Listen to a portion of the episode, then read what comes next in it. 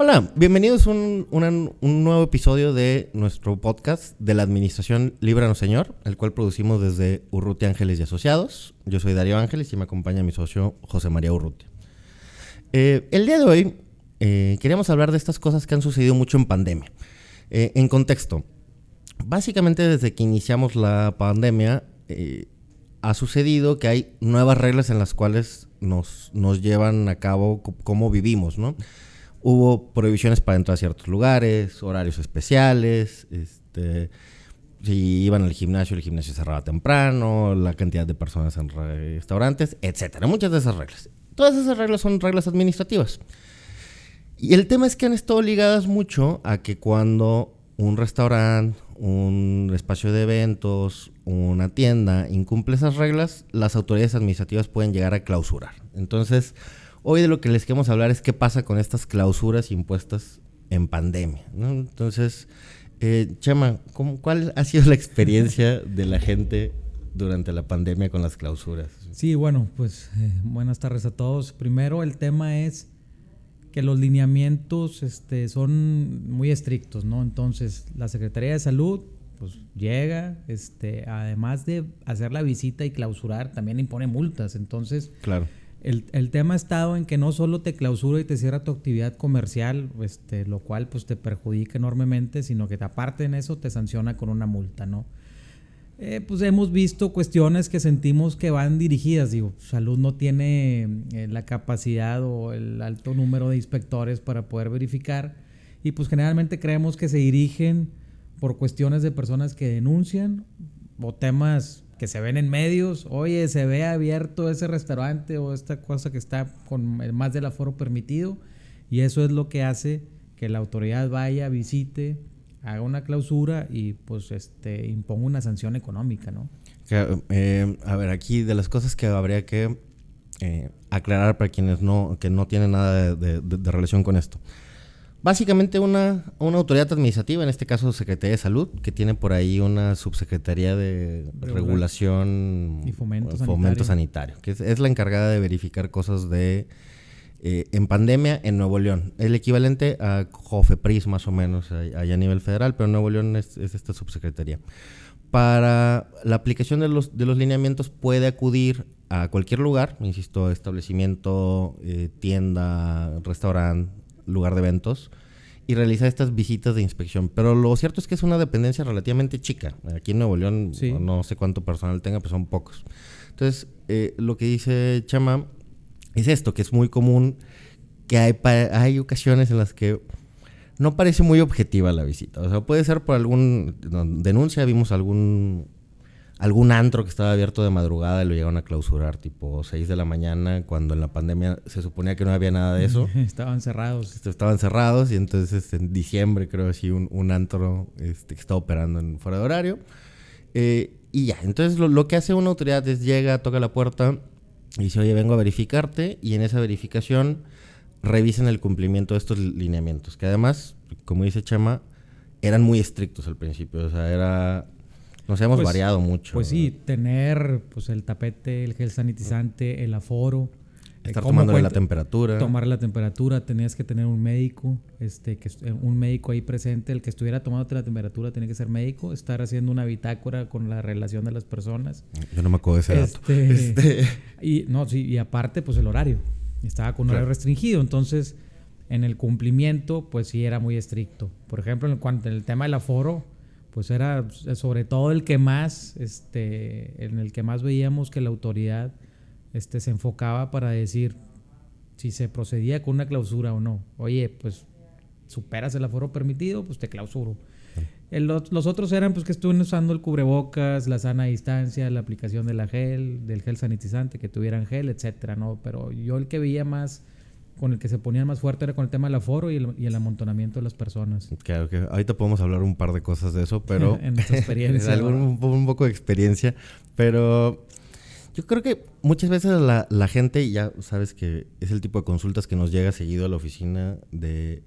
Es que están llegando a mi establecimiento, negocio y me quieren clausurar. Y como que siempre quieren saber si se puede o no se puede. Entonces, como a grandes rasgos, No, pues claro que se puede. Digo, la autoridad tiene todas las facultades para esto. Tiene la facultad para clausurarte. Aquí el tema es que, pues generalmente esas visitas las desahogaban muy rápido. Entonces, la reacción para que pudiera ir un abogado y estar ahí, atender el acta, hacer manifestaciones, pues prácticamente se volvía muy corta. O sea, tendrías que ser muy rápido, llegar ahí, porque prácticamente si llegabas, pues la visita ya había terminado, ¿no? Este, ya llevaban todo más o menos de escritorio y ya sabían que poner en el acta y lo redactaban, pues literal 10, 15 minutos y te ponían el sello. Sellos y con permiso. Y, vámonos, y fuerza pública desalojar en dado caso, pero pues estando la, estando la policía, la fuerza civil afuera, pues nadie se opone al cierre, ¿no? Además de que pues, te pueden llevar y hacer un arresto administrativo y ahí estás en unas, unos, unas horas en el, en, en, en el bote, pues no, no. Y además, o sea, a ver, para, para, la pregunta, sí, es eso, de que pueden hacerlo, sí, o sea, tienen facultades legales para clausurar. Eh, muchas veces se, se, exceden, sí, claro, ahora comentamos un poco de eso, pero si te quieren clausurar, no hay poder humano, este, abogado, abogada que pueda pararlo. Hemos estado ahí este, haciendo barricada humana y, no, cuando te quieren clausurar, te quieren clausurar. Y luego la, segunda cosa de esto que comentaba Chemo un poco antes, que el problema es que de, entrada te ponen sellos y ya no puedes operar. Entonces, si eres un giro que depende de los ingresos de venta diario, etcétera, es, es terrible por una parte. Pero la segunda cosa es que para levantar esos sellos te tardas un rato, puedes tardar un mes, mes y medio. Este, si lo estás tratando de hacer directamente ahí con la, autoridad administrativa. Y la segunda es que normalmente te levantan esos sellos cuando haces una regularización o algo, pero además cuando te cobran una multa. que, acá en estos tiempos fueron multas de un millón, un millón cien. Sí, depende un poco el giro. Sí, las últimas que vi en el giro de restaurantes eran de 110 mil, 120 mil pesos y cerrado tu negocio 14 días, 15 días. Entonces, pues la verdad la sanción o el perjuicio económico más grande lo tienes con el cierre. Con el cierre. Con el cierre. Y, no únicamente pues pierdes tú como negocio, sino pues también tienes que estar pagando sueldos, los meseros que viven de, las, propinas. propinas, pues también pierden. Entonces se hace ahí toda una afectación muy fuerte. Y, y, el tema está que aquí en, en el estado pues se cambiaron los lineamientos y salud también refirió que, si incumplías cualquiera, eh, se te iba a originar una, originar una clausura de hasta 30 días.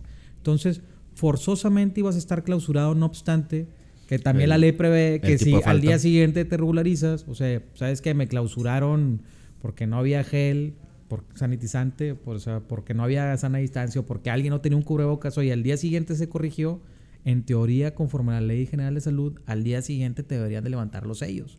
Entonces, pues bueno, también entra ese, tema de arbitrariedades ahí. Y... No, pues vamos a un caso así como súper concreto que fue muy, conocido acá en, Nuevo León también, este, y además que tuvimos oportunidad de atenderlo en la oficina, pero lo, lo, que pasó con el famoso show center y lo que se conocía como la boda que no era boda, ¿no? Sí, este, en diciembre, en, el 19 de diciembre precisamente. antes de Navidad, tres, cuatro días antes de Navidad, bien, bien bonito nos tocó ese, ese asunto atenderlo ahí en juzgados de distrito. En, sí, celebrando. es, correcto. Pero el caso interesante es, es que le imponen la, la clausura al show, al, al, show center, que es un centro de, de eventos, eh, indefinida, ¿no? Era como por el plazo que fuera. Sí, pusieron una clausura indefinida. En, lo que te regularizabas. Temporal total indefinida. Pues no en lo que regularizabas no decía nada, simplemente te clausuro indefinidamente, sin señalar nada. Y, y, pues bueno, aquí entra todo ese tema de que pues, no, o sea, si no es una, es una clausura provisional, la Ley General de Salud te dice que cuando se subsane la, el, el la omisión o, el requisito faltante o que no se cumplía el lineamiento, se tiene que levantar los sellos. Y pues aquí era evidente, oye, pues si era un evento que en teoría era prohibido, pues al momento de desalojarlo y de cerrarlo, pues ya se había terminado. Se acabó el evento. Se acabó el evento al día siguiente, ¿por qué no podría tener otro evento, no? Este, y bueno, pues eh, ahí el tema de cómo llegó la visita de inspección, que al parecer lo que logramos investigar que era una denuncia, una denuncia este, que se interpuso de que iba a haber un evento que no era una boda. pero para contextualizarlos, en ese momento estaba el tema de que las bodas y los 15 años sí estaban permitidos con un aforo restringido, creo que el 30%, y los demás eventos no. Entonces decían, oye, a ver, pues ¿Cómo, este, ¿Cuál es la diferencia entre eventos? ¿Cuál es la diferencia? ¿Por qué el un bautizo no pudiera tenerlo? O la posada. O una posada, o un cumpleaños, o etcétera, ¿no? Entonces, pero bueno, eran las incongruencias que teníamos aquí en los lineamientos, que los eventos, los, pues bueno, al menos las, las bodas y 15 años sí estaban permitidas, siempre y cuando estuvieran contratadas previamente. Había una idea ahí, ¿no? Que era como, eran, son eventos que regularmente planeas con anticipación. Yo lo que siempre le decía, las posadas de oficinas grandes se planean como con un año y medio de anticipación. No, independientemente de eso, pues el COVID no es como que, ay, eh, pues a la boda no le caigo. oye, llega la boda y no estás invitado y pues no lo dejan pasar el COVID, ¿verdad?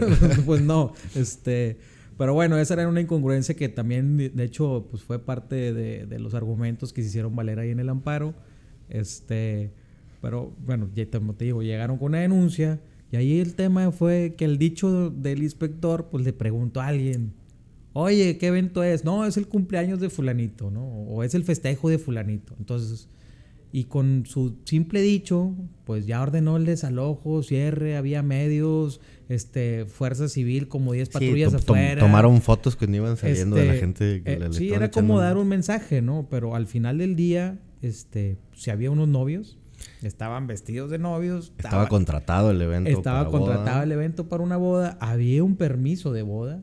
este, entonces se daban todos los supuestos del, del, del, evento, permitido. Que, estaba permitido, ¿no? Y además de que, pues bueno, pues sancionas al, al dueño del lugar cuando pues a mí me lo rentaron, ¿verdad? O sea, este dado caso sancionar. Claro, eso no es culpa mía, pues, sino del que hace el evento. Y yo ni organizo el evento tampoco. Entonces ahí debería ser un tema de sanción al que organiza el evento y al que hace el evento. Bueno, creo, creo que en el lineamiento, en el último, ya le querían implementar algo así. Ya, ya no supe en qué quedó. Pero pues sí, porque, al menos para los salones de eventos, pues así debería de ser, ¿verdad? Claro. este. Sí, yo, yo, no, yo no controlo lo que hace eh, la persona a la que le rento el evento. Así es. Entonces, y, aquí el tema estaba que en el acta, pues únicamente se puso eso. Oye, alguien me dijo que no era una boda y era un festejo y pues por eso clausuro. Y, no venía identificado quién había dicho ni nada. Nada más era el, acta.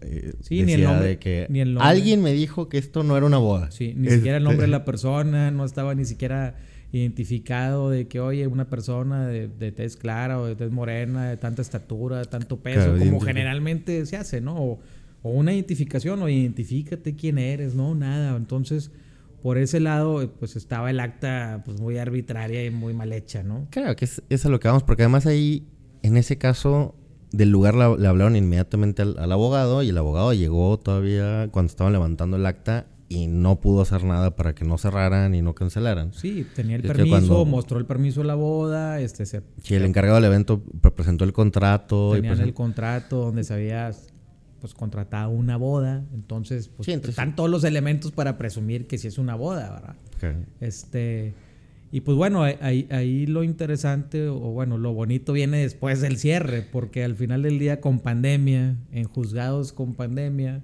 pues se tuvo que interponer el amparo, el cual lo hicimos de hecho en la vía electrónica. Claro, viene bueno, viene toda la tortura. Antes de que entres eso, es como la segunda pregunta que siempre nos hacen es, bueno, ya me clausuraron, ¿ahora qué? Este, pues sí, mira, lo, que tiene, tienes dos, tienes dos vías o hay, dos procedimientos o dos cosas que, se pueden hacer. Uno es, o inclusive se pueden hacer a la par, ¿no? Una no excluye la otra. Sí, hay que ir viendo. Hay caso que, por caso. pues bueno, sí, caso por caso se tendría que ver. En este caso eh, por parte del, este, de, la de la persona que opera el lugar de, eventos. O sea, no que organiza el evento, es el que renta, o sea, la persona que renta el espacio para realización de eventos a los organizadores de bodas en este, en este caso, pues se optó por comparecer el procedimiento administrativo compareció a salud diciendo, oye, pues aquí está mis permisos. El evento, permisos. Se acompañaron, pues el permiso de la boda, se acompañaron fotos del evento donde salen los novios de bodas, fotos de los, las notas periodísticas donde están unos novios saliendo del lugar, la, la, invitación de la boda, este, se llegó. Sí, había videos. Había videos, estaba todo, o sea, la verdad, este, eh, digo, no había, no hay forma de decir que no era una boda, porque se estaba celebrando una boda. Alguien por ahí puso, digo, nomás como, como dato curioso, cuando contestaron ese asunto, nos mandaron los fundamentos legales para la celebración de la, de la boda. Y decía, es que no se observa que esté el oficial del registro civil, que levante... ¿En qué fiesta ¿En qué fiesta está ligado el... O sea, regularmente te casas en otra parte, ¿no? Sí, o sea, digo, o generalmente haces el civil antes del evento. Eh, puedes hacerlo en el mismo lugar. Y el, el, lineamiento era para una fiesta de bodas, no sí. para celebrar la boda, ¿no? Pero bueno, Correcto. nos, nos aventaron por ahí. Ahora, te, puede, o sea, te puedes casar primero este, y hacer Otro la día, fiesta claro. y luego, sí, o sea, no, no. Es totalmente absurdo, pero bueno, Pero- ese, ese lineamiento que dices, no nos lo dijeron después, nos lo señalaron al resolver el procedimiento. Sí, cuando viene la multa, sí, Cuando, sí, digo, se- por este lado se, eh, se compareció al procedimiento haciendo valer todos los argumentos y pruebas de que pues no era, un- era una boda, no era un festejo. Y por la parte del dueño del, del Del lugar, lugar. del show center, pues se interpuso un juicio de amparo, ¿no? Este, y pues bueno, pues Y, eh, y ahora sí, ahí amparo en pandemia, en diciembre. amparo, ni- el- en el Navidad. terror de- de el Navidad. pues, estuvo muy, inter- digo, muy tedioso, muy interesante, pero bueno, al final del día se logró el resultado. Este, el juzgado al principio nos negó la suspensión provisional. Ujú. De, de entrada nos, nos, nos dijo que pues había un interés, este, o, bueno, dicho, no había un interés, que lo que se decía en el acta, porque lo, lo señalaba una autoridad, pues era como si fuera la verdad legal, ¿no? O sea, era algo que no se podía rebatir. O sea, lo dice la autoridad y pues Y como lo lo dijo la autoridad, le creo. Pues, digo, y pues bueno, nosotros no compartimos esa opinión. Nos fuimos al recurso de queja y un tribunal colegiado, viendo todas las pruebas, dice, oye, pues es que el, el- el acta del inspector únicamente dice que le preguntó a alguien que si era un festejo o no. Y por el otro lado tenemos el dicho de la quejosa también bajo protesta, sí, ¿verdad? Que Claro. también es importante. O sea, Ujú. yo también... el- Sí, la parte en- que en interpuso el demandas, amparo está diciendo bajo, bajo protesta, decir verdad, que, lo, que, no era una, que no era un evento, sino, digo, que no era un evento de festejo, sino una boda. Y se juntaron todas las pruebas que hacen suponer que sí era una, una boda. Y además, también lo importante es que el tribunal colegiado valoró lo que señalábamos de que el punto que la Ley General de Salud refiere, que si se subsana la omisión o si pasa el tema por el cual te El- el clausuraron, riesgo, el riesgo, pues se debe levantar la clausura. Y en este caso lo que hizo el colegiado dice, pues eso y además, pues el evento se culminó con el desalojo. O sea, si ya se desalojó el evento para, para perjuicio de los que estaban en el, en, el, en el evento, pues los desalojaron y demás. Entonces, pues no es como que si mañana o dos días o tres días después le levanten los sellos, van a regresar ahí otra vez los músicos y empieza la boda otra vez. Pues no, ahora ya se acabó, o sea, ya se acabó Claro. el evento, ya pasó. De hecho, el permiso del evento pues tiene un horario y ya culminó. Entonces, por ese lado, ese razonamiento también lo hizo el tribunal colegiado y otorgó una suspensión para que nos levantaran los sellos, ¿verdad? Claro. Este, y pues bueno, al final del día, pues tuvieron a los dos, tres días que cumplir la suspensión, levantaron los sellos y se permitió la, la operación normal con los lineamientos. Digo, Claro, no, no. después, Sí, porque, ah, después cerraron todos los, los salones de eventos y ya no, y ya no pudieron celebrar eventos, pero o sea, al menos se quitó la clausura de salud. Claro, pues es que eh, también está este mito como el social, o sea, muchas veces en, en medios de comunicación o en redes dicen, ah, es que el amparo les permite hacer un poco de todo. Y no, que- creo que es importante aclarar eso, que eh, la medida que otorgó el tribunal colegiado con la suspensión fue porque consideró que había elementos para avanzar que, que, la, que la clausura había sido ilegal. Así es. Eso es la primera entrada. Y la segunda es que no la autorizó a hacer nada ilegal. O sea, seguimos operando como lineamiento del 30%, solo estos eventos, o sea, eso etcétera, no- hasta que vinieron los nuevos lineamientos. Sí, y- o sea, eso no implica que la autoridad, en este caso salud, pudiera el día siguiente verificar que se, se cumplieran con los lineamientos en otro evento o, o sin eventos, ¿verdad? Entonces, eh, digo, e- es importante también aclararlo que no porque tengas una suspensión significa que puedas hacer lo que quieras o no, pero en este caso, pues bueno, nos permitió operar conforme a los reglamentos. Pues bueno, Chema, creo que así ya nos excedimos un poco con el tiempo, entonces este, yo creo que podemos terminar por hoy el tema. Eh, yo creo que hay que hablarles más de, de clausuras, amparos y suspensiones, porque hay, hay historias de por lo demás aquí en la pues, oficina. te- tenemos demasiados capítulos, vamos a llenar de capítulos de Vamos a hacer clausuras. un, un libro de la suspensión el- en el juicio de amparo. Pero bueno, gracias a toda la gente que nos ve y nos oye, que tengan un buen día. Buen día.